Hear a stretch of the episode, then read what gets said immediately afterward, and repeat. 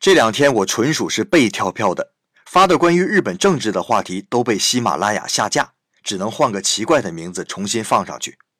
那咱们今天换个话题啊，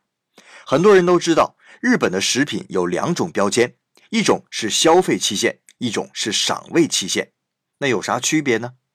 消费期限指的是如果不在指定日期内吃掉，就可能不安全；而赏味期限呢，则只代表过了这个日期。可能没有日期内那么好吃而已，并且日本商家为了保证商品的鲜度，又比实际的赏味期限缩短了两成，所以啊，超过赏味期限一两天的食物完全不会有问题。